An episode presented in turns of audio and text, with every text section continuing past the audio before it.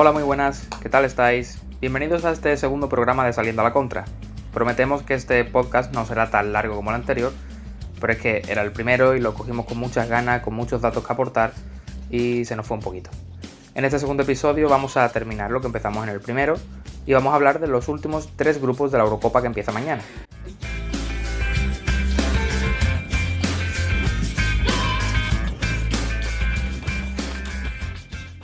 Así es, Alejandro. Eh, este programa, sin embargo, va a tener una, pequeña diferencia, y es que en el primero los dos lo, hicimos juntos, ¿no? Quedamos para hacerlo, y este va a ser online, así que si hay algún problema o veis que nos quedamos callados y tal, es culpa de la, de la conexión, que no, la verdad que no tenemos la, mejor conexión del mundo, pero, pero eso, se va a hacer lo que, lo que podamos. Bueno, lo vamos a intentar, ya se huele en el ambiente, ya hay ganas de Eurocopa, queda menos de un día para que empiece el fútbol, así que vamos allá. Vamos a empezar por el grupo D y yo, yo empezaría por la que va a ser la, favorita, que no sé cuál pensarás tú, pero yo creo que aquí no hay ninguna duda, Inglaterra. Sí, sí, sí, sí. Vamos a empezar por Inglaterra porque tiene pinta de que va a ser la primera de grupo. Vamos a hablar un poquito um, sobre las últimas Eurocopas de Inglaterra y he conseguido encontrar algunos datos curiosos y es que Inglaterra nunca ha llegado a una final de la Eurocopa. O sea, en su historia jamás ha alcanzado una final de la Eurocopa. Eh, también tengo una curiosidad sobre el, grupo, y es que será la segunda vez que cae en un grupo con, Escocia. La primera fue en 1986. Y también hay otra curiosidad con Escocia, y es que justamente el primer partido de la historia que hubo entre selecciones, el primero de la historia, fue un Inglaterra contra Escocia en el 1872. Eh, increíble, ¿eh? los escoceses y los ingleses, ¿eh? No sé qué pensarás. Sí, va. La historia de Inglaterra y Escocia eh, es muy antigua y va más allá de algo puramente deportivo. Yo creo que vamos a ver un partido mm, como mínimo entretenido. Bueno, depende de lo que tú consideres entretenido, pero yo creo que va a ser entretenido de que va a haber, va a haber leña eh, ahí. Sí, posiblemente. Sabemos además que los ingleses y los escoceses no se llevan demasiado bien, pero bueno, veremos qué, qué nos separa en este grupo. ¿Cómo llega a Inglaterra? Pues bueno, eh, en los ocho partidos de clasificación que ha tenido, ha ganado siete encuentros, bastante bien, y solo ha perdido uno. O sea, llega bastante, bastante en forma. Ha anotado un total de 37 goles a favor y, y 6 en contra. O sea, muy bien, muy bien. El entrenador, entrenador ya es un viejo conocido, eh, Gareth Southgate, yo creo que tú lo conocerás, Alejandro, es jugador y ex entrenador del Middlesbrough y lleva dirigiendo la selección inglesa desde 2016, o sea, se lleva ya casi seis años eh, al mando de la selección inglesa. Es el prototipo de entrenador, es el prototipo inglés. Un tipo elegante, eh, sin una mala palabra, siempre correcto. Mm, pero sí que es cierto que yo le pongo un pero. Es un poquito amarrategui para el equipo que tiene. Pero bueno, ahora veremos el equipo. No voy a entrar mucho en la convocatoria como hice la última vez y voy a hablar de las principales ausencias y novedades. Eh, la principal ausencia que he encontrado es la de James Madison. Eh, supuestamente, según lo que he, estado, he podido encontrar, eh, Gareth Southgate eh, ha dicho que James Madison como que lo ve un poco...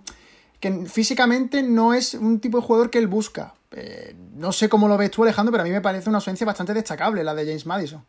A mí me sorprende, pero es que después viendo los jugadores que tiene Inglaterra en esa línea de media punta, es que no hay sitio, no hay sitio para más. Es Sterling, es Grealish, es Foden, es que no hay sitio, no hay sitio. Alguien se tenía que dar fuera.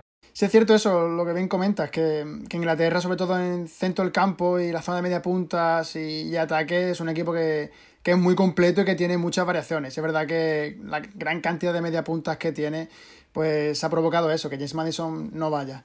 También dentro de las novedades está la de Carver Lewin Lewis, 33 eh, partidos, 16 goles en Premier, la verdad que una muy buena temporada. También está por ahí Conor Cody, el central del, Wolverhampton, 37 partidos y una asistencia, muy bien. También está Tyron Minks, eh, también muy buena temporada. Y un jugador que me ha sorprendido mucho y que esta temporada es una revelación, que es la de Jude Bellingham. 17 años, 29 partidos en la Bundesliga con el Borussia Dortmund, un gol y tres asistencias. O sea, una joven promesa que de cara al futuro habrá que estar muy atento cómo se desarrolla y con opciones de ser titular, ¿eh? acompañando a Declan Rice en el medio del campo. No sé si se la va a jugar un poquito más ofensivo, pero si juega con esos doble pivote, eh, puede ser un doble pivote muy, muy importante. Sí, la verdad que, como hemos dicho, Inglaterra eh, no le falta talento en el equipo. En lo que respecta al once ideal, ¿no? Y cómo van a jugar un poco, pues, Inglaterra la verdad que tiene una gran cantidad de talento, como bien hemos dicho, a su disposición y sobre todo en muchas posiciones. La veo una selección bastante completa y que, y que le falta, yo, creo que no tiene casi ningún punto flaco. Tiene un delantero de clase mundial como es Harry Kane, tiene numerosos centrocampistas y extremos creativos. Y también un mediocampista de contención como puede ser Declan Rice. Eh, para mí una de las favoritas en, en, en que haga un buen papel ¿no? en esta Eurocopa. En lo que respecta mm, a la formación, eh, yo creo que, que Pickford va a ser titular. O sea, yo creo que es el portero más en forma ahora mismo, yo lo veo titular. Después una defensa de cuatro con Chilwell en el lateral izquierdo, Maguire, Stones en el centro y Rhys James en la derecha. Después tres centrocampistas. Yo aquí voto por uno más de contención, como he dicho, con Declan Rice y a lo mejor, eh, como has dicho tú antes, Jude Bellingham titular junto a Mason Mount. Eh, dos extremos, eh, aquí ya hay mucha variedad, puedes meter a Sterling, puedes meter a Foden, tienes a Sancho, así que aquí yo creo que ninguno tiene ganada la titularidad y es difícil prever cuál va a salir titular. Y arriba yo creo que, la, que no hay duda, arriba Harry Kane que va a ser titular indiscutible. Es un equipazo. Yo creo, creo que va a jugar con defensa de tres centrales, pero es que tiene tantas, tantas posibilidades que, que haga lo que haga, va a ser una de las tres grandes favoritas para la Eurocopa. Sí, es cierto que, que es un equipo muy completo y, gran favorita. Después, ya para acabar, eh, jugadores a destacar. Yo creo que aquí no nos podemos olvidar de Harry Kane, uno de los mejores delanteros del mundo. Eh, delantero de los más completos que existen actualmente, te sabe definir, te sabe aguantar de espalda y sobre todo tiene una visión de juego digna de un 10. Eh, en fase previa ha sido el máximo goleador de los ingleses, la verdad que no sorprende. Y con el Tottenham esta temporada ha jugado 35 partidos, eh, ha marcado 23 goles y ha dado 14 asistencias. O sea, mmm, difícil encontrar un delantero o ya incluso un media punta que en una temporada te dé 14 asistencias. Eh, es increíble lo de Harry Kane. Es uno de los mejores delanteros del mundo, sin ninguna duda, por no decir casi, casi incluso que el mejor, el más completo, lo mejor junto a Benzema, pero tranquilamente entre los tres mejores delanteros del mundo. Y también un delantero que yo creo que va a vivir un verano movidito, ¿no? Porque ha confirmado que, que no quiere seguir en el Tottenham, que, que su intención es salir y, a ver qué pasa. Después ya por último, el que he destacado, que también hablaba antes un poco de él, es Jude Bellingham, que es una de las mayores promesas del fútbol inglés. Es el tercer debutante más joven de la historia de Inglaterra. Y esta temporada tiene una progresión increíble. Se ha ganado la titularidad con el Borussia Dortmund y yo creo que tiene mucho que demostrar. Hay un hype tremendo sobre el jugador. Bueno, Alejandro, pasamos ahora a la siguiente selección. ¿De, de cuál nos vas a hablar ahora? Bueno, vamos con Croacia. Croacia fue primera en la fase de clasificación. Cinco victorias, dos empates, una sola derrota contra Hungría. 17 goles a favor y 7 en contra. Aunque sí es cierto que de sus últimos partidos competitivos en fase de clasificación para Mundial ha perdido 4 y solo ha ganado 2. Y los dos que ha ganado han sido Chipre y Malta. O sea, tampoco ha tenido una excesiva dificultad. Sí es cierto que tiene una gran historia como selección. Desde que se fundó separándose de, de Yugoslavia, solo se ha perdido dos grandes citas, la Eurocopa del 2000 y el Mundial de 2010. Es un equipo que siempre, siempre compite. Ya lo vimos en el Mundial pasado, que llegó a la final, algo histórico. Y bueno, es muy difícil ganarle, pero a ver si son capaces de aguantar esas expectativas, porque nunca han llegado a un, a, a un torneo como favoritos o como, como selección a tener en cuenta. Siempre ha sido la revelación. Eh, es cierto que ahora se viene un cambio generacional, a ver cómo, lo, cómo pueden sostenerlo. Rakitic no está, Chorluka no está, Mandzukic no está, Subasic no está. Es un cambio de generación. Entonces vamos a ver cómo son capaces de superar esa generación de oro que les dio una final de, de un mundial. En el 11 titular, jugadores más reconocidos, Versali con el lateral derecho, parejas centrales Lobren y Vida, eh, medio del campo. El medio del campo es lo más potente de Croacia.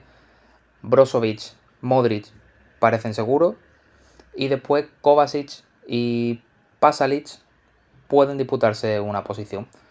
Arriba, Blasic, Kramaric. Y, y, en punta pues puede jugar ante Revic, puede jugar Budimir, el jugador de la Liga Española, puede jugar Petkovic, Brekalo, tiene muchas variantes. Pero yo creo que el centro del campo es el principal peligro, ¿no, Valdo?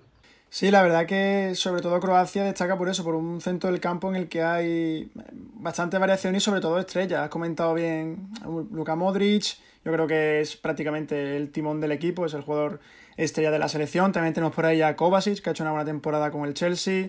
Eh, Pasalic, que tampoco es mal centrocampista. Y eso, la ausencia de Rakitic, que va a ser lo más, eh, lo más destacable. Pero bueno, yo creo que es una selección que puede hacer un buen papel. No la veo favorita para llegar, pero, pero bueno, igual que el Mundial anterior, puede hacer un buen papel y nos puede sorprender otra vez. ¿eh?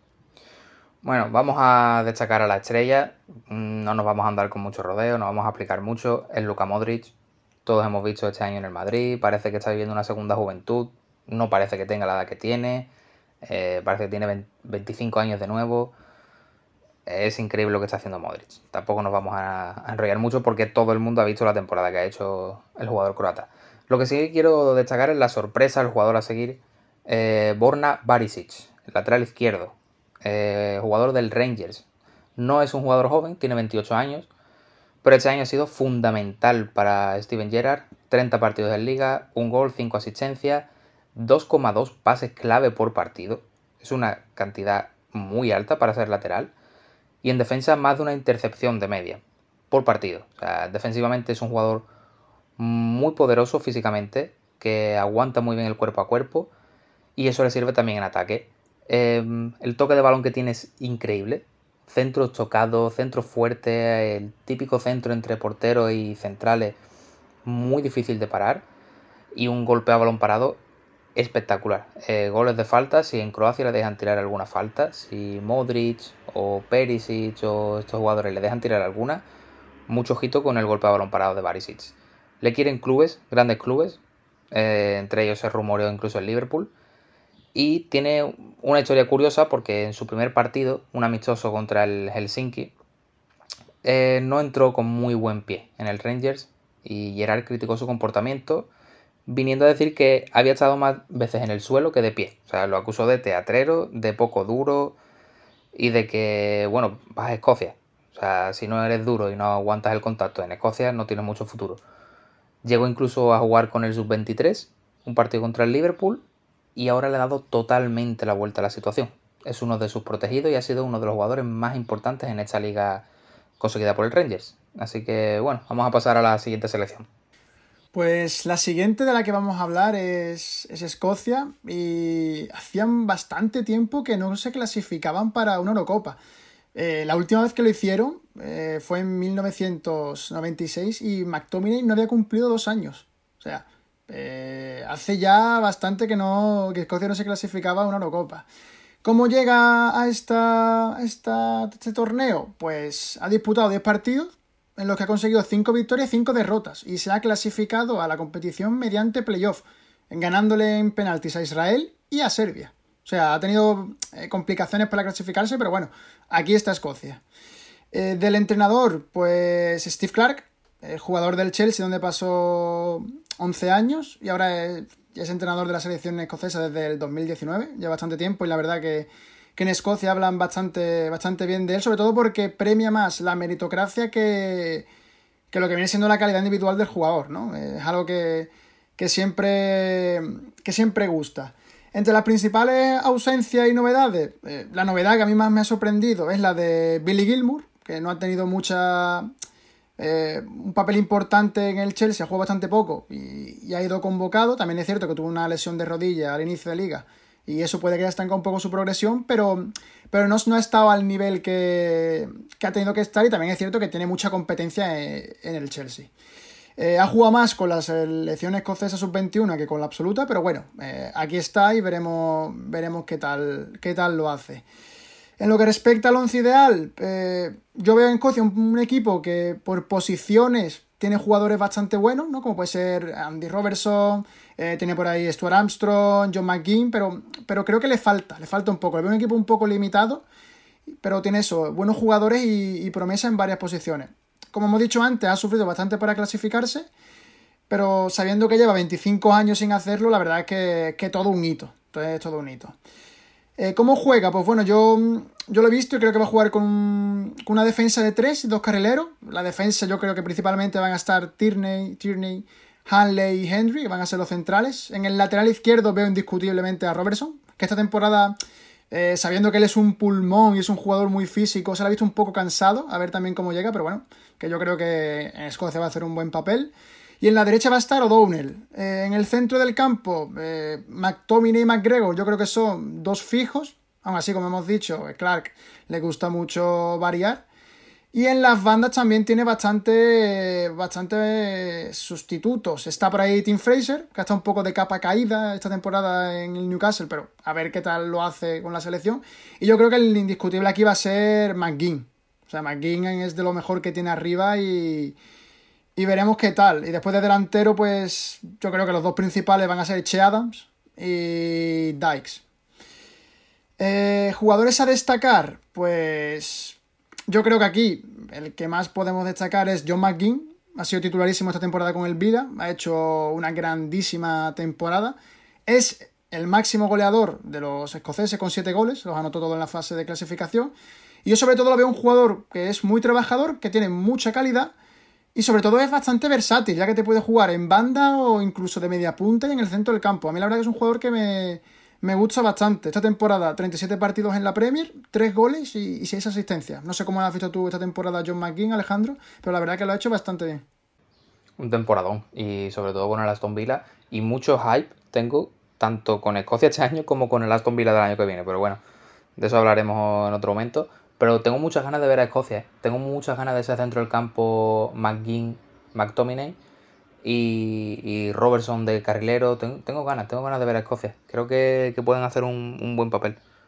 Sí, la verdad que Escocia, sabiendo eso, los años que ha estado sin clasificarse y cómo llega este año, eh, en Escocia ha levantado mucha expectación y se espera que haga un buen, un buen papel. Para mí, la veo como una de las posibles revelaciones de esta temporada. Ya por último, el último que quiero destacar ha sido el que todo el mundo conocéis, Scott McTominay, eh, muy importante esta temporada en el United, ha sido uno de los titulares indiscutibles. Ha jugado 32 partidos en Premier, ha anotado 4 goles y ha dado 5 asistencias. Además, también ha jugado tanto Champions como, como Europa League. Así que esta temporada ha adquirido muchísima experiencia Scott McTominay. Y bueno, Alejandro, vamos ya con la última para cerrar el grupo E.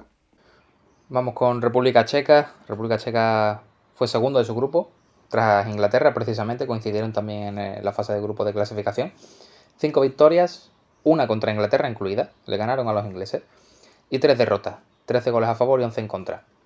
De los últimos seis partidos competitivos, eh, o sea, excluyendo amistosos, ha encajado solo 5 goles y solo ha perdido 2. Yo creo que el duelo clave de República Checa en esta fase de grupo va a ser el duelo con Escocia. Eh, República Checa y Escocia se van a jugar la segunda posición. No creo que sea un partido demasiado atractivo para el espectador neutral. Son dos equipos que van a lo que van, a ser pragmáticos. Es verdad que el último duelo de los checos contra los escoceses ganaron, estos últimos ganaron los británicos, pero es un equipo muy difícil de ganar, República Checa. Del once titular, eh, Baslik en portería, una defensa de cuatro con Kalas y Zelutska de centrales, Boris lateral izquierdo, el mítico Vladimir Kufal de lateral derecho, húmedo del campo muy poblado, con Kral y Tomas Soucek eh, en la medular, Janko, Masopuc y Barak y arriba Patrick. Eh, claves de República Checa, un mediocampo muy poblado, con cinco jugadores muy fuertes, muy complicado de sobrepasar, un equipo rocoso y bueno, el, eh, la estrella podemos compartirla, pero yo diría que, que Thomas Soucek ha sido espectacular lo de este año de Soucek en el West Ham.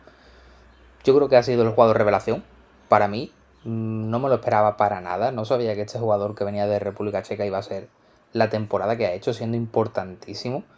Eh, juega República Checa con un delantero, pero es que yo creo que no le hace falta más. Porque con la llegada que tiene Tomás Soucek de, segunda línea, ha metido 10 goles este año en Inglaterra, siendo medio centro. Y en una liga como la Premier League. O sea que impresionante. Es el jugador a seguir de, de esta Eurocopa.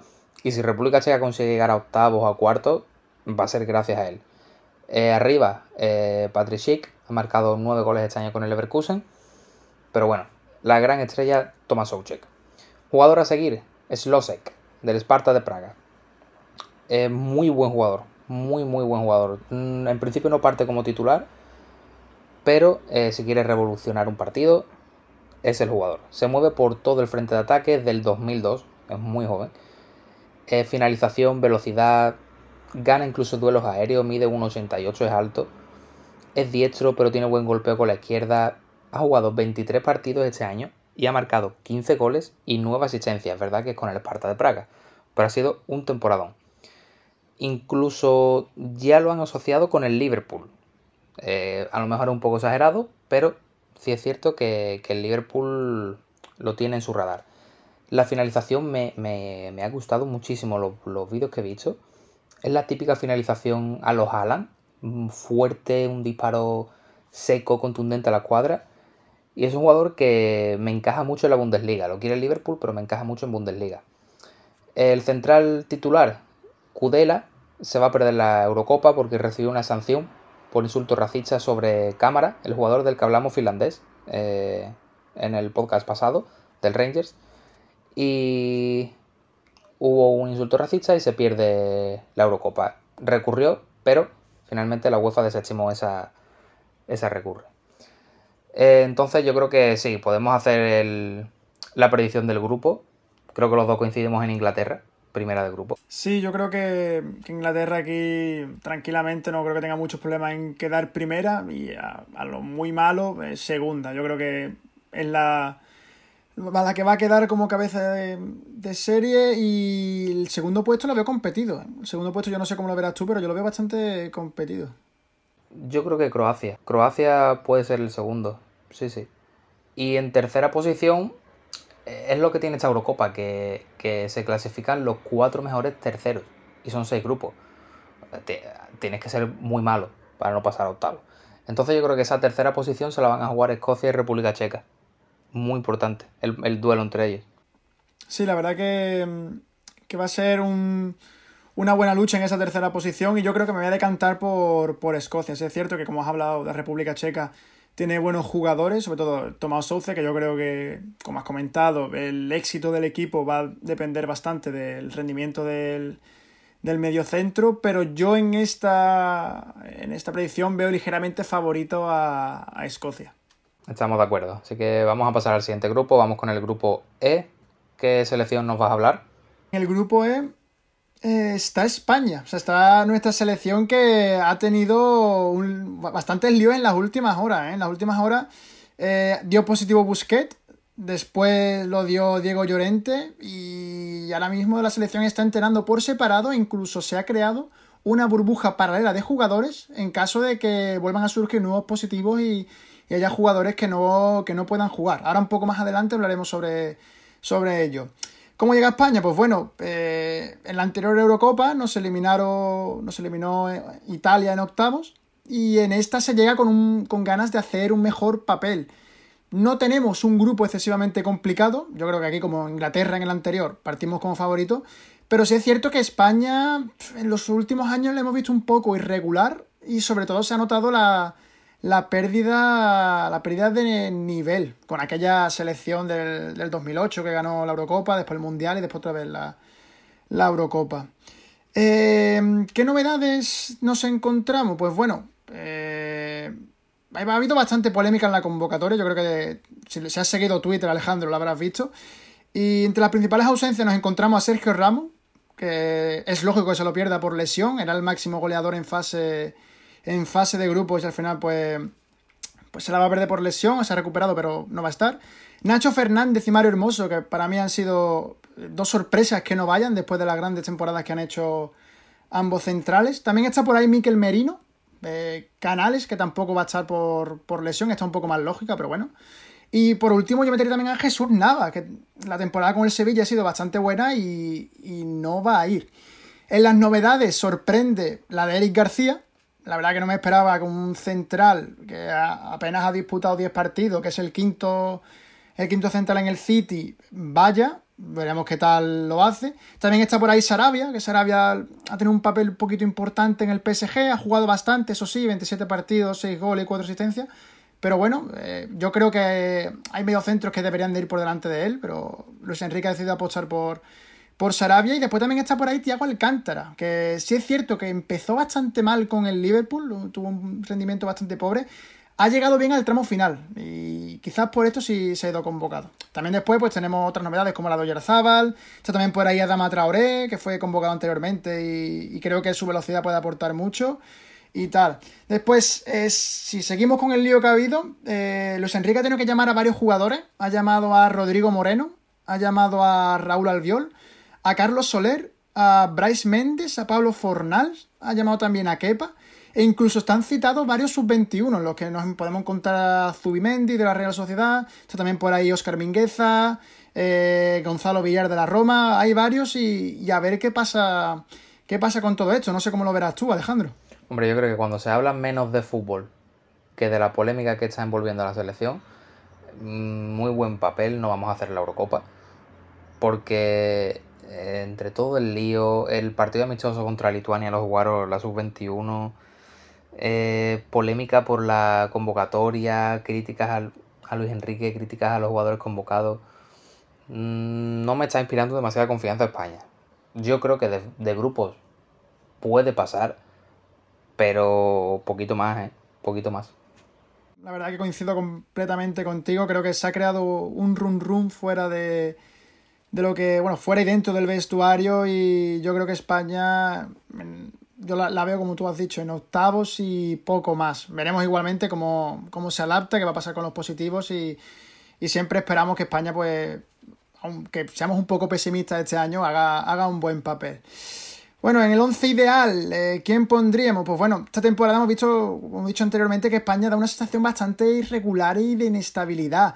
Ha mostrado muy buenas versiones, como por ejemplo aquel 6-0 a Alemania, pero también ha tenido actuaciones bastante calamitosas, como la derrota contra Ucrania, que, sorprende. igualmente, yo creo que España va a jugar con un 4-3-3. Eh, centrales veo como favoritos a Laporte y Pau Torres. O sea, yo creo que esos van a ser los, titulares. Después en la izquierda va a estar Jordi Alba. Yo creo que por los años que lleva, eh, no creo que Luis Enrique lo mueva. En la derecha es donde tengo la duda, porque no sé si va a meter a Llorente, si va a meter a Azpilicueta. No lo sé, veremos qué, hace. En el centro del campo, yo creo que Pedri eh, va a ser indiscutible.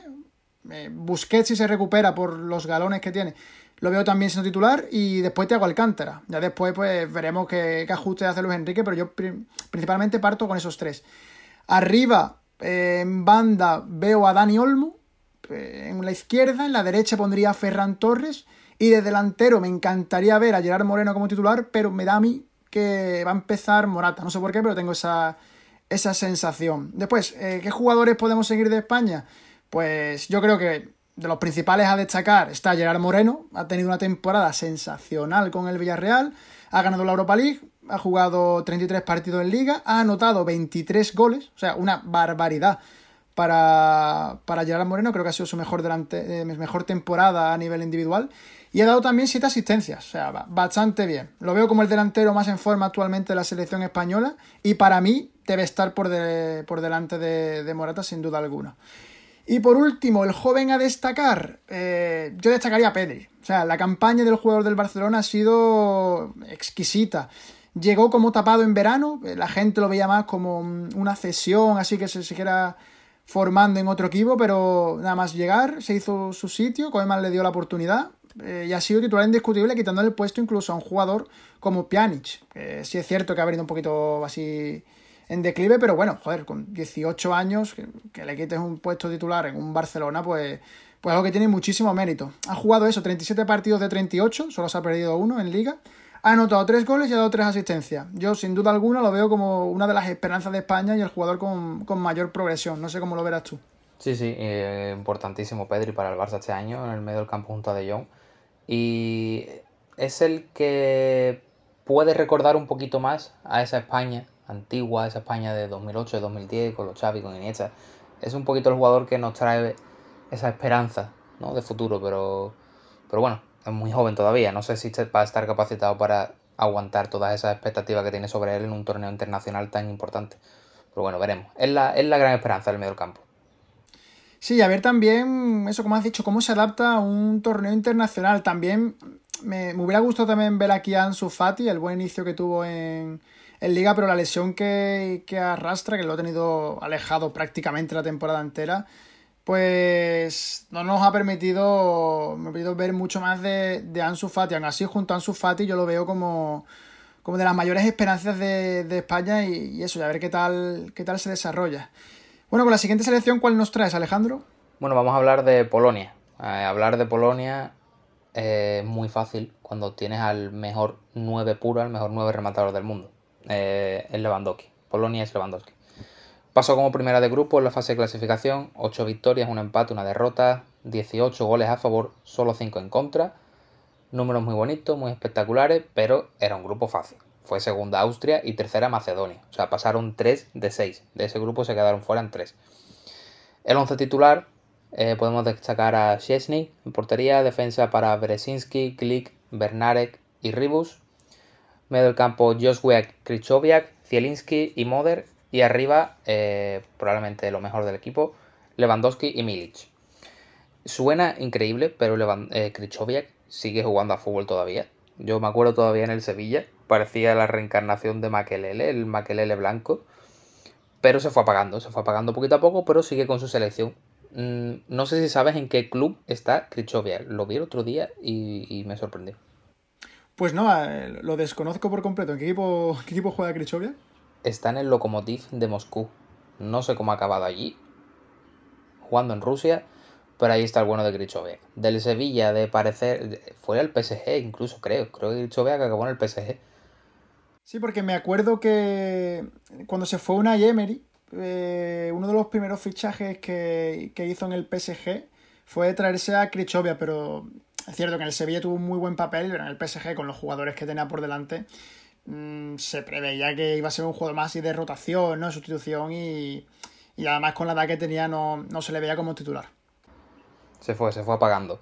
Eh, en el medio del campo también está Zielinski, grandísima temporada en el Nápoles, 32 partidos, 8 goles, 10 asistencias, casi dos pases clave por partido. Ha sido uno de los mejores del equipo napolitano. Aunque la estrella, obviamente, Lewandowski ha batido el récord de este año de Müller de, de, más goles en una temporada en Bundesliga, 41 goles este año en liga. Es impresionante lo que está haciendo Lewandowski, cada año que pasa parece que está mejor. Las opciones de Polonia pasan por él. Si Lewandowski está acertado de cara a portería, Polonia va a estar en octavos. Si Lewandowski no está bien, Polonia va a quedar última de grupo probablemente. Jugador a seguir, Josh Wiak, 23 años del Derby County. Llegó este año del Lech Poznan un gol y dos asistencias, pero es que su, su punto fuerte no es ese, no es, no es el gol. Es un regateador nato, casi 1,5 regates con éxito por partido.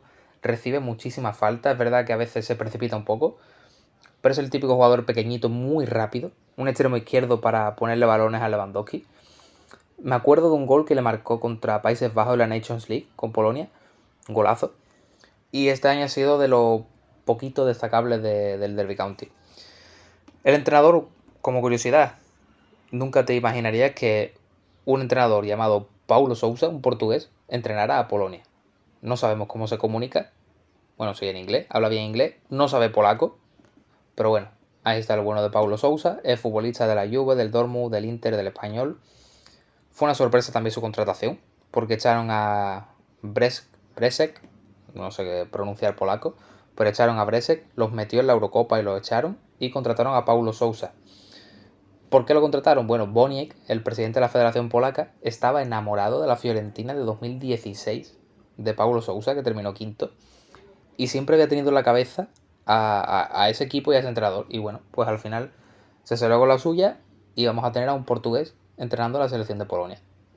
A ver qué tal lo hace. Es curioso, es curioso lo de lo que he comentado de que es un, un entrenador portugués con, con Polonia. Bueno, vamos con la siguiente. La siguiente es Eslovaquia, que yo realmente le, lo he visto, o sea, de lo, poquito que la conocía, he visto un equipo que tiene bastante potencial, tiene un potencial bastante decente, pero ha sido tremendamente inconsistente. O sea, llega a la Eurocopa gracias a una dramática victoria en la prórroga contra Irlanda del Norte, ojo, contra Irlanda del Norte, y el balance del grupo ha sido eso, bastante irregular. Ocho partidos, cuatro victorias, un empate y tres derrotas. Eh, se prevé eso, que que tiene mucho potencial, pero, pero no termina de, explotar. Y eso, se ha clasificado como tercera.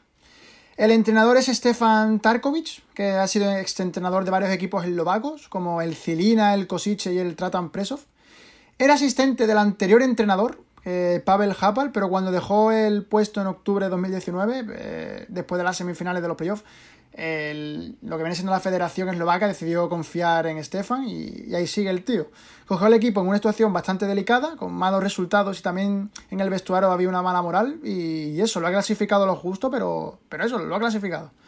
Entre las principales novedades y ausencias, pues bueno, la principal novedad es la de David Strelek, que es un chavalillo de 20 años que ha jugado 16 partidos en la Fortuna Liga, ha anotado 7 goles y 3 asistencias, la verdad que, que mm, que está bastante bien este chiquillo, pero no va a ir. O sea, en principio iba, pero a última hora se ha lesionado. Se lo va a perder por, por lesión. También se lo pierde Matus Vero, que era un mediocentro eh, de la liga de danesa. Está también por ahí Eric Jirka, que aquí lo conocemos un poco más porque ha sido el extremo derecho titular del Mirandés. Y también se lo van a perder Jakub Holubek, un lateral extremo izquierdo que, que, lo ha hecho bastante bien, pero, pero por muchas posiciones, a ver, overbooking de posiciones, no va a ir. Como curiosidad de la Liga Española tenemos dos representantes, está Martín Balgen del Mallorca y también está Denis Babro, que esta temporada ha jugado en la Sociedad Deportiva Huesca. El 11 ideal, pues bueno, eh, generalmente la formación que más ha utilizado ha sido en 4-3-3, con Dubravka de portero. Skriniar es, yo creo que el mejor central que tienen y lo veo siendo el titular indiscutible. Y ya después la cosa va a estar entre Babro y Balgen. Son los dos más en formas que yo veo y yo creo que la cosa va a estar ahí. Después en el lateral izquierdo está Janko. En la derecha va a estar Pekarik. Y en el centro del campo, y aquí tenemos jugadores que conocemos más. Está, sin lugar a dudas, la estrella del equipo, Marek Hamsik. Está también Robert Kuka. Y Hrosopisk. O sea, este no lo conozco mucho, pero, pero por lo que se ve en Eslovaquia han hablado bastante bien de él. En banda izquierda se prevé que esté Rusnak. En la derecha parece que Duda es el que parte con ventaja. Y arriba estará Bozenic. Lo dicho, es una selección que por nombre a lo mejor no impresiona, sí por potencial, pero eso, tremendamente inconsistente y, la verdad que no lo veo yo pasando a, a la siguiente fase, pero bueno, en el fútbol todo se sabe. Jugadores a destacar, eh, la estrella del equipo sin lugar a dudas es Marek Hamsik, es el jugador eslovaco con más partidos internacionales y es su máximo goleador histórico, o sea, es eh, tranquilamente el mejor jugador que ha dado Eslovaquia en su historia. Eh, tras 12 años en el Nápoles se fue a China, como bien sabemos, se fue a, lo que va a China a ganar dinero. Y para recuperar un poco el ritmo de competición, tras dejar la Liga China, volvió al Göteborg sueco. Allá cogió ritmo y la verdad que no, no ha estado nada mal. Es prácticamente la pieza clave en Eslovaquia y titularísima. Y por último, eh, quiero destacar a un jugador que lo desconocía por completo, pero que me ha, me ha impresionado lo bien que hablan desde él, eh, desde Eslovaquia.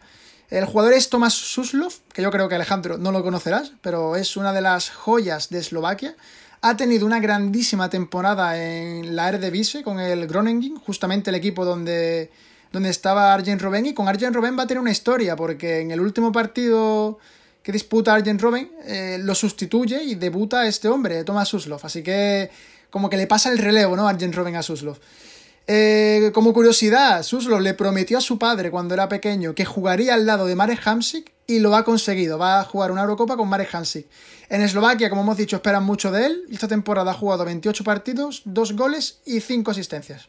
Mm, la verdad que no lo conocía, pero es una bonita historia, ¿eh? Que le prometas a tu padre jugar con Hamsik y ahí lo tiene, ¿eh? jugando una Eurocopa. Bueno, vamos con, con la siguiente, vamos con Suecia. También estuvo en el grupo de España en la fase de clasificación, 21 puntos, 3 empates y una sola derrota. Eh, jugadores conocidos de Suecia, aquí hay un poquito más que en Eslovaquia, la verdad. Eh, tenemos la pareja de centrales, Helander y Lindelof, el jugador del Manchester United. Y en el de medio campo para arriba tenemos a Forsberg, el jugador del Leipzig, Kulusevski de la Juventus y Alexander Isak de la Real Sociedad. Eh, He visto por ahí en The Athletic una, gráfica y es la selección con más experiencia. No la más mm, vieja, digamos, de edad, pero sí la que tiene jugadores con más convocatoria. O sea que es una selección que va a ser complicada, porque jugadores con experiencia en estos torneos internacionales siempre le da ese, ese plus. Y bueno, si hay lío en España, hay lío también en Suecia. Este es el grupo de los líos. Kulusevski y Svanberg dieron positivo por COVID. Eh, Pontus Jansson, otro jugador, también se despertó con síntomas, aunque después dio negativo en el test antígeno. Y la gran polémica es que el, seleccionador les dio libre desde el 29 de mayo al 2 de junio y se ha filtrado un vídeo en el que aparece Kulusevski en una fiesta en una casa el 31 de mayo. Es cierto que tenían libre, pero entrar en una fiesta, en una casa, en un espacio cerrado, sabiendo que tiene la Eurocopa a pocos días, no es de ser mm, demasiado inteligente. El propio doctor sueco de la selección ha reconocido que el futbolista se contagió en esos días, aunque no ha especificado cuánto, y el entrenador salió a rueda de prensa a desmentir que, fuera allí. Dijo que le habían preparado una fiesta, eh, su hermana, su novia, y que allí llegó Kulusevski y se encontró unos amigos, que no había sido organizado. Ha desmentido que vaya a, expulsarlo de la concentración. Así que bueno, veremos si Kulusevski finalmente se recupera y puede jugar a partir de octavo o cuando, cuando esté listo. El jugador a seguir había marcado Kulusevski, pero no se sabe si va a jugar, si se va a recuperar o no. Así que eh, voy a destacar a Forsberg. Es verdad que no es joven, tiene 29 años, pero el jugador del Leipzig ha hecho una tremenda temporada con el equipo de, de Nagelsmann todos lo conocemos, ese año 7 goles y 4 asistencias en Bundesliga. Y la estrella, eh, Alexander Isaac, es el tercer jugador sub-21 con más goles en las 5 grandes ligas. Y el primero mm, casi que podemos descartar, o sea, podemos decir que es el segundo, porque es el tercero y el primero es Alan. Alan está aparte de todos los demás jugadores. Así que grandísima temporada de Isaac en la Real Sociedad. Un jugador muy rápido, alto, con, con zancada poderosa y con mucho gol. Así que bueno, ¿cómo, cómo ves este grupo? Yo lo veo muy igualado, ¿eh? No sé, no me atrevería a decir quién va a ser primero. Bueno, la verdad que sabiendo, sabiendo eso, que España está con el tema de los positivos, que no sabemos, que están entrenando poco, no sabemos realmente quiénes van a poder jugar y quién no, y todo este rollo, la verdad que el grupo al final se prevé como, como un grupo eso, muy competido en el que es difícil pronosticar quién va a pasar. Igualmente, yo creo que España, aun con todos los problemas que está teniendo, yo la veo primera, como muy mal segunda, no sé cómo lo verás tú. Y ya después, entre el segundo, tercer y cuarto puesto, pues está complicado la cosa, ¿eh? Yo creo que Eslovaquia es la más flojita, es la más débil del grupo. Y Polonia y Suecia, mm, yo me decantaría como selección. Creo que Suecia tiene más potencial. Es cierto que Polonia tiene Lewandowski, pero como selección, como equipo, como conjunto, yo creo que Suecia puede hacer un mejor papel. Sí, pues, pues, pues puede ser eso. Puede que Suecia pase como segunda y ahí eh, la tercera Polonia junto a Eslovaquia y tal, pero eso, como hemos dicho, es bastante complicado pronosticar el, quiénes van a pasar. Vamos ya con el último grupo, el grupo que para mí va a ser el, el grupo pesadilla, ¿no? el grupo más fuerte que hay, el grupo más, yo creo más entretenido de ver y vamos a empezar con... Es impresionante este grupo, ¿eh? Sí, sí, es, realmente los equipos que hay, teniendo Portugal, eh, está también por ahí Alemania, eh, Francia y Hungría, que es la, la del grupo, es la, la flojita. Se prevé que... Pobre Hungría. Sí, que haya, haya bastante, bastante pelea ahí, sí. Hungría la verdad que ha tenido bastante mala suerte que le toque un grupo tan difícil. Bueno, vamos a, empezar con Portugal. Eh, Portugal, como bien sabéis, es la vigente campeona de la Eurocopa, la ganó en, en 2016 con, ese gol, aquel gol de Eder, un jugador que fue bastante criticado y al final les dio la, Eurocopa. Y además también ha ganado la UEFA Nations League. O sea, viene de, doblete internacionalmente la, eh, la selección lusa. Y yo la verdad que tengo bastante hype con, Portugal. Actualmente cuentan, yo creo con una de las plantillas más completas. Eh, sobre todo ha ido de, de menos a más en los últimos años. Y se han vuelto. Se han vuelto muy fuertes de su triunfo en Francia en la Eurocopa. Tienen jugadores como Bruno Fernández, eh, Bernardo Silva y también otros como Rubén Díaz. Eh, yo creo que tiene grandes jugadores en todos los puestos, que son estrellas mundiales. ¿Cómo llega a la Eurocopa? Pues bueno, su balance en el grupo es bastante bueno. 8 partidos jugados, 6 victorias, un empate y una derrota. Bastante bien. El entrenador es Fernando Santos, que curiosamente ha entrenado a los tres grandes clubes de Portugal. Ha estado en el Sporting de Lisboa, ha estado en el Benfica y también ha estado en el Oporto. Eh, estuvo antes de recalar en la selección en, en 2014. Y curiosamente, antes de estar en Portugal, estuvo entrenando a Grecia. O sea, también tiene experiencia de, entrenar a, selecciones internacionales.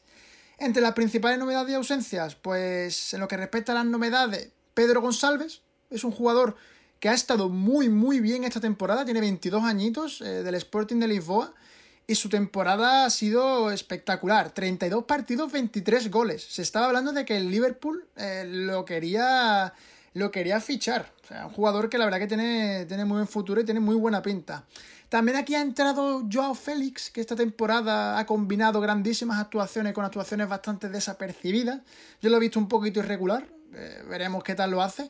Y también ha entrado última hora Guedes, que empezó bastante mal con el Valencia, pero en el último tramo de, liga se ha puesto las pilas y, ha llegado bastante bien. Otro que también sorprende, que yo ya creo que va a ser su última edición, es Pepe, el, ex jugador central del Real Madrid y ahora mismo central del, del Oporto. Y que, eso, con el paso de los años, como es lo que empeora un poco, pero que se mantiene bastante bien, se mantiene bastante bien Pepe. El once ideal, eh, yo lo veo con un 4-3-3. Eh, Rui Patricio, yo creo que va a ser el portero eh, titular. Lo veo como el principal. Centrales, Rubén Díaz y Pepe por veteranía, son los que yo veo titulares. En el lateral izquierdo, Guerreiro del Dortmund lo veo bastante bien. Joao Cancelo en la derecha igual, los veo también los dos titulares. Y en el centro del campo yo creo que es donde más calidad hay. Bruno Fernández, yo creo que va a ser el pieza de indiscutible, lo va a jugar todo. Moutinho prácticamente igual y después un poquito así más de contención con Danilo Pereira o quizás William Carballo. Yo veo antes a Danilo Pereira que Carballo, pero, pero bueno, la verdad que ahí tiene calidad. Después arriba tiene mucha variedad. Yo veo, no sé por qué me da esa sensación de que por nombre va a estar Joao Félix en la izquierda. En la derecha, Bernardo Silva, eh, indiscutible. Y por supuesto, arriba, por muy mala temporada que haya tenido, CR7 va a jugar sí o sí. O sea, es la estrella del equipo luso. ¿Quiénes podemos destacar? Pues bueno, como hemos comentado antes, Bruno Fernández, eh, obligado, es el timón de Portugal. Actualmente yo creo que es uno de los mejores centrocampistas del mundo. Muy técnico, tiene una gran visión de juego y esta temporada se ha salido con el United. Ha jugado 37 partidos en liga, ha anotado 18 goles y ha repartido 11 asistencias. Brutal lo de Bruno Fernández. El único pero Así que se le puede poner a su temporada es que no ha conseguido conquistar la Europa League. La perdió contra el Villarreal y, no pudo alzarse con el, con el título. Por todo lo demás, lo que hemos dicho, temporadón y pieza indiscutible en el esquema al uso. Y por último, eh, este es obligado, si no, si no hablo de él, eh, me estará saltando prácticamente por completo, creo yo, la historia de Portugal. Y la estrella del equipo es Cristiano Ronaldo. O sea, por muy mal que esté el bicho, eh, sigue siendo uno de los mejores jugadores del mundo y, una estrella mundial. Es actualmente el jugador con más partidos y más goles de la historia de Portugal, que la verdad que no sorprende visto las buenas temporadas que ha tenido. Y ha sido su máximo goleador en la fase de clasificación. Esta temporada, como hemos dicho, ha estado bastante criticado en, la Juventus. Eh, parece que ha pedido salir. Veremos al final qué pasa. Pero bueno, ha jugado 33 partidos y 29 goles, que para decir que ha sido una mala temporada de CR7, 29 eh, goles hay que, hay que, hay que callarse, la verdad. ¿Tú cómo lo ves, Alejandro? ¿Cómo ves a Portugal? Es que ha sido Pichichi de la, Pichichi de la Serie A, ¿eh, Cristiano? Sí, sí, sí. Es que, que sorprende eso, que hablen mal, hayan hablado de que no ha conseguido llevar a la Juve lejos en Champions, de que tampoco ha tenido así... Es, es lo que se pedía de él, ¿no? Pero, pero joder, máximo goleador de la Serie A. sorprende. Sí se habla del temporadón de Lukaku, de Muriel, de Chiro Inmóvil y Cristiano ha, quedado por encima de todo en goles. Pero sí, Portugal eh, es que tiene un equipazo. Y Portugal eh, he estado viendo el Europeo Sub-21 de hace poco y es que la cantera que viene es increíble. Vi a jugadores, Vitiña, Daniel Braganza, Florentino Luis, eh, Dani Mota, tiene un equipazo y tiene, viene por detrás empujando fuerte. Mm, no sé si entre las favoritas, pero Mm, yo diría que es que de este grupo es que puede salir prácticamente, es que el campeón yo creo que va a salir de este grupo. Portugal, Francia, Alemania, cualquiera de los tres puede ser campeón, así que es un equipazo. Sí, la, verdad que este equipo, este equipo tiene, tiene mucha calidad y, como has dicho, eh, es difícil pronosticar quién va a pasar y tal por, la, calidad que tienen estos, estos equipos. Bueno, ahora de qué selección nos vas a hablar, Alejandro, ¿cuál nos vas a comentar ahora. Vamos a ir con la Cenicienta. Vamos a ir con Hungría, con los pobres húngaros. Allí están llorando todo. Creo que ni van a ver los partidos de su selección. Pero bueno, eh, entró por repesca tras ganarle a Bulgaria e Islandia. Eh, yo creo que puede ser la más flojita de, toda la Eurocopa. Por lo menos reconocida internacionalmente la que menos. Eh, incluso Macedonia tiene jugadores algo reconocidos, Goran Pandev, Enes Bardi, Elmas, pero Hungría tiene muy poquito. Podemos destacar quizás a, Willy Orban, el central del Leipzig, eh, a Peter Gulacsi, el portero del Leipzig, y a Salai, jugador también de, la Bundesliga.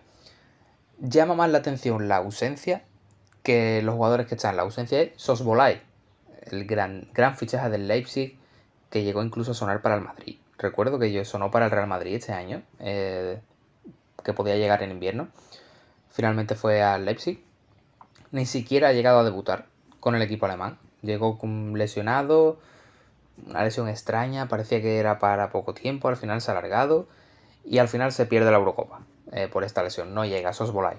Así que la gran estrella que podía tener Hungría no está.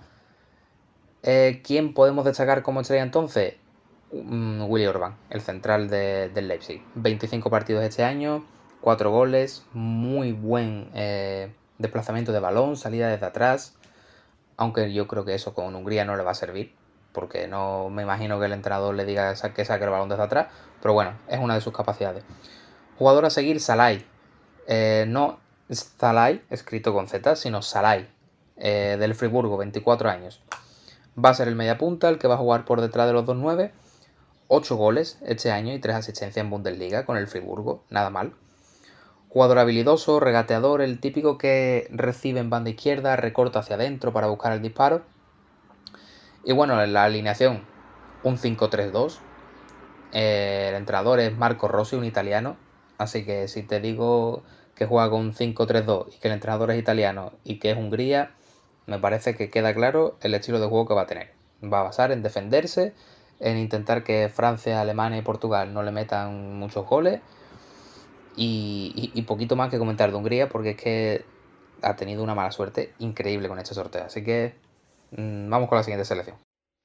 La siguiente selección de la que vamos a hablar, ya nos quedan las dos, grandes y yo os voy a hablar de Alemania. Eh, la verdad que poquito que destacar de Alemania que no sepamos, eh, una de las mejores selecciones de la historia.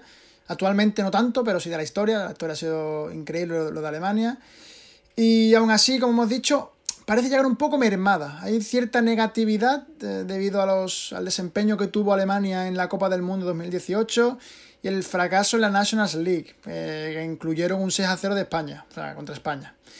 De igual manera, yo lo veo un equipo bastante completo, tienen muy buenos jugadores, sobre todo en la parte ofensiva. Eh, Nabri, Havers, Timo Werner, o sea, jugadores jóvenes y que, y que son muy buenos y Alemania nunca puede subestimarlo. ¿Cómo llega? Pues bueno, el balance del grupo ha sido bastante bueno. 8 partidos, 7 victorias y una derrota. 30 goles a favor y 7 en contra. O sea, eh, muy, muy, muy bien Alemania. El entrenador, eh, viejo conocido, Joaquín Lowe, que después de 15 años al frente del equipo, este va a ser su último torneo. Ya lo ha confirmado, va a dejar de, entrenar a Alemania. No se sabe cuál va a ser su próximo destino, pero, pero después de, de Alemania, eh, de esta Eurocopa, no va, no va a volver a, la selección. Que es curioso, desde que llegó en los 15 años que lleva al frente, como mínimo ha llegado a semifinales de la Euro. O sea, es flipante lo que, lo que ha conseguido Joaquín Lowe con, con Alemania. Pasando a las novedades y las ausencias, yo creo que la principal novedad es la vuelta de Hummels y de, y de Müller. O sea, son dos históricos que siempre han estado y tras varios años sin ser citado por Lowe, eh, van a volver a la selección. Por otro lado también, eh, como es lógico debido a la gran temporada que ha hecho, va a ir Tony Cross, que es el único representante alemán de la Liga Española. Y se la pierde Ter Stegen, que, es curioso, que ha tenido una lesión ah, en los últimos encuentros, tras acabar la liga. Va a ser operado de rodilla y no va a estar, no va a estar el portero del, Barcelona. El 11 ideal, yo aquí veo también un 4-3-3. Neuer, por su experiencia de veteranía y por, y por la ausencia de Ter Stegen, yo creo que va a ser el titular. Gossens de lateral izquierdo, Rudiger y Hummel yo creo que van a ser titular, sobre todo Rudiger, que ha hecho una grandísima temporada con el Chelsea. Klosterman va a estar en la derecha Centro del campo, que yo creo que es de las zonas en las que más calidad hay, eh, Joshua Kimmich, jugadorazo, Tony Cross y León Goretzka, o sea, muy buen centro del campo. Y después arriba, pues tiene muchas variantes. Está por ahí un tal Leroy Sané, eh, muy bueno Leroy Sané. Está Serge Gnabry. Y arriba, pues tienen a Werner, tienen a Müller, tienen a Haver. En fin, una selección que arriba, la verdad, que, que tiene mucho y, y, la verdad que se espera bastante de él, eh, incluso con lo que hemos comentado. Jugadores a destacar, eh, yo creo que Neuer, con la ausencia de Ter Stegen, es de lo, va a ser lo destacable. Es el momento de que dé un paso al frente. Y no sé si te acordarás, Alejandro, que en su momento Neuer fue considerado de los mejores porteros del mundo. O sea, el rendimiento de Neuer fue excepcional al principio. Esta vez ha caído un poquito, ya poco a poco ha ido disminuyendo también debido a la edad, pero aún así sigue siendo un portero muy fiable. Eh, portero con, con, muy buen juego de pie y sobre todo con buenos reflejos. Tiene 35 años ya, fíjate tú cómo pasa el tiempo, y actualmente es el líder y capitán de, de la selección. Ha habido un rumor de que después de, de, esta Eurocopa se va a retirar definitivamente de la selección y ya no, no va a volver más. Esa temporada ha sido titular con el Bayern, 33 partidos y bastante bien.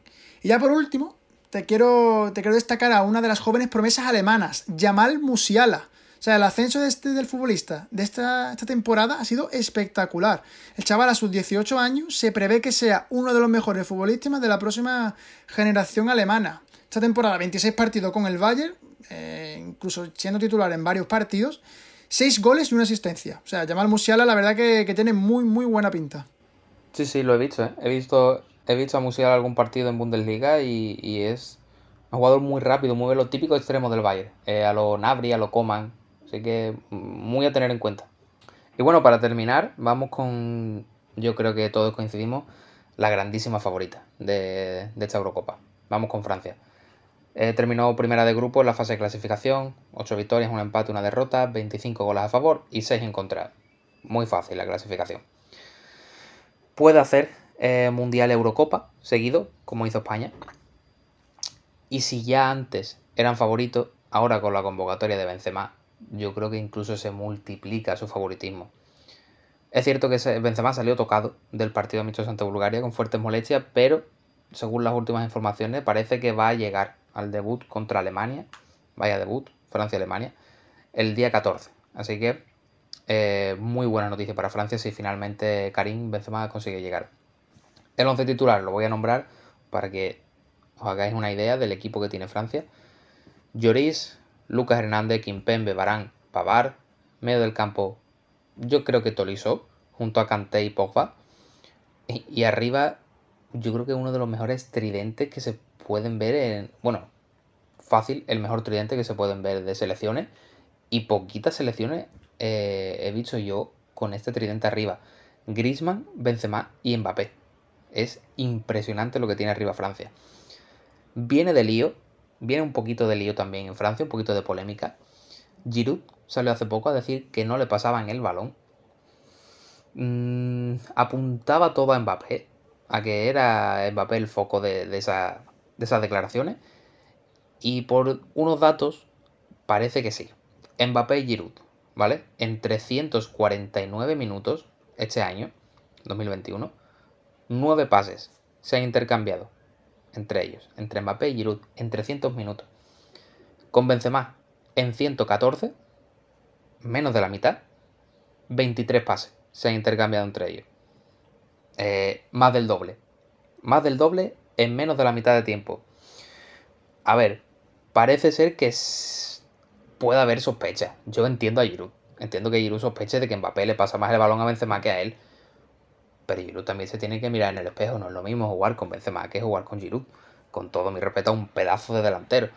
Pero es que la conexión que hay entre Mbappé y Benzema es, eh, se ve, se ve a, leguas. Se ve que, conectan muy bien. Así que bueno, mmm, como Giroud no creo que juegue mucho, tampoco va a haber mucha polémica. La estrella es lo más complicado. Yo creo que de esta selección es difícil quedarse con una estrella. Obviamente, mediáticamente, yo diría Mbappé máximo goleador en Ligan con 27 goles este año. Sigue envuelto ahí en esa polémica también de, del PSG, si renueva, si no renueva. Pero bueno, ya en el Mundial pasado hizo un, campeonato impresionante. Eh, recuerdo todavía ese partido contra Argentina, en octavos de final o cuartos creo que fue. Ganó él solo prácticamente. Así que eh, puede ser la estrella. Y el jugador a seguir, es complicado destacar a alguien mmm, medianamente desconocido, pero bueno, voy a destacar a Jules Koundé, el central, que si Kimpembe no está a un buen nivel puede hacer perfectamente de pareja de Rafa Barán, o a Marcus Thuram, el delantero del Borussia Mönchengladbach, que también ha ido convocado, potente, veloz, rápido. Así que nada, esta es la selección francesa, la gran favorita. Y hemos terminado de, de repasar los grupos y yo te voy a proponer un, un, juego, Baldo, para mojarnos un poquito, a ver si... a ver qué, qué nos parece. Vamos a ver, vamos a empezar, lo vamos a apuntar. Vamos a apuntar quién dice cada uno y al final del campeonato vemos quién ha acertado, ¿vale? Vamos a ver. El campeón. ¿Quién ha hecho apuesta para el campeón? Campeón, yo diría que Francia. O sea, Francia, por lo que has comentado, también por los jugadores que tiene, por estilo y por la dinámica de los últimos torneos internacionales, yo veo a Francia. Bueno, ahí vamos a coincidir, no va a haber problema. Máximo goleador. Máximo goleador es complicado porque depende también de cuán lejos llegue el equipo. Yo te diría que a lo mejor está por ahí Karim Benzema, eh, Mbappé, también está por ahí Lewandowski. Pero claro, todo depende de, cu de cuándo, de cómo llegue. Yo diría, no sé por qué me da la sensación que va a ser Harry Kane. No sé por qué apuestas tú. Bueno, yo apuesto por, por Lukaku. Yo creo que Bélgica va a llegar lejos y que Lukaku, por la temporada que ha hecho en el Inter, va a ser el máximo goleador. Equipo revelación. ¿Cuál es tu apuesta?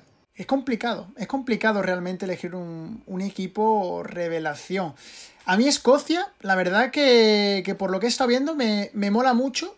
Y yo creo que si hace. Si las piezas funcionan y empiezan a carburar, yo creo que puede hacer un buen papel, incluso se puede meter en, octavos y, y, quién sabe en cuartos. Yo te diría también Escocia, pero me parece que voy a apostar por Turquía. Me parece que tiene una gran selección eh, que va de tapada totalmente y que, bueno, si Burak Yilmaz consigue mantener ese estado de forma que tiene desde, desde el principio de temporada con el Lille, puede llevarlo lejos. Eh, el equipo de excepción. Yo aquí te podría meter a España, ¿eh? Sin duda alguna te puedo meter a España por, por todo el lío que se ha formado y, y también por el, el, cómo ha bajado la calidad de la selección. Yo creo que España puede ser uno de los, de los que se meta en ese equipo de excepción. Pero tú crees que es una decepción? O sea, porque una decepción es un equipo que tú tienes arriba y te decepciona. Pero yo es que España no lo tengo arriba. O sea, yo a España no, no lo consideraría casi decepción. Porque es que no lo veo ni, entre los cinco favoritos. Yo es más por, el nombre, porque tú dices España y dices, joder, selección grande, ¿no? Y además tú ves los jugadores de España y, son selecciones, una selección que, que tiene buenos futbolistas. No tanto como antaño, pero, pero sí tiene buenos futbolistas. Yo España lo puedo ver, pero también te puedo meter a lo mejor eh, algunos del grupo F, a lo mejor Alemania, que se quede fuera y tal, por, por, por, eso, porque se queda tercero, o a lo mejor Portugal, ¿sabes? Yo creo que a lo mejor también puede estar en el grupo F alguna selección que, que por la, comple la lo complejo que es el grupo no llegue a, pasar. Pues fíjate, yo te iba a decir Portugal también, porque creo que va a ser tercera de grupo. Y al ser tercer, tercera de grupo te va a tocar un primero. Y si te toca un primero fuerte, te toca Bélgica, te toca un primero que te complique la vida, yo creo que, que se puede eliminar en octavo. Así que yo voy a decir Portugal. Claro, y todo eso también recuerda que Portugal tiene que ser el mejor tercero, de los mejores terceros. Y no sabemos si va a estar entre los mejores terceros. Claro, que si pierde, lo, si pierde los dos partidos contra Francia y contra Alemania y solo gana el de Hungría, a lo mejor no estás entre esos mejores terceros. Claro, claro. O sea, hay que, hay que ver que hay que ver al final qué pasa. Pero bueno, la, la apuesta de Portugal, la verdad que no, no desentonaría nada. ¿Y te atreves con un MVP del torneo? Es, es como, me pasa como el, máximo goleador. Yo creo que va, a depender mucho de, del rendimiento del equipo. MVP, yo creo que va, va, a estar en Francia. ¿eh? Yo, yo creo que va a estar en Francia y no sé por qué, por cómo ha acabado la liga, que si toca apostar por uno de Francia puede ser por Engolo, Engolo Kanté. ¿eh? Yo Engolo Kanté lo he visto muy bien, ha vuelto otra vez a, a ese nivel, lo ha recuperado Tuchel y, yo creo que, puede que Engolo Kanté por cómo es y tal, si Francia llega lejos, puede que sea MVP. Yo creo que si gana Francia la Eurocopa y Kanté es MVP, el balón de oro se lo dan a él. Pero bueno, yo voy a apostar por Karim Benzema. Yo creo que me puede un poquito el sentimiento y voy a apostar por Benzema por MVP. Pero bueno, eh, ya veremos. Así que nada, eso ha sido todo en este segundo programa. Ya hemos terminado de analizar los grupos, Eh, estaremos aquí cada semana comentando curiosidades, comentando el transcurso de esta Eurocopa. Así que esperemos que os haya gustado, que lleguéis a la Eurocopa sabiendo un poquito más de cada equipo. Y muchas gracias por seguirnos y nos vemos la semana que viene.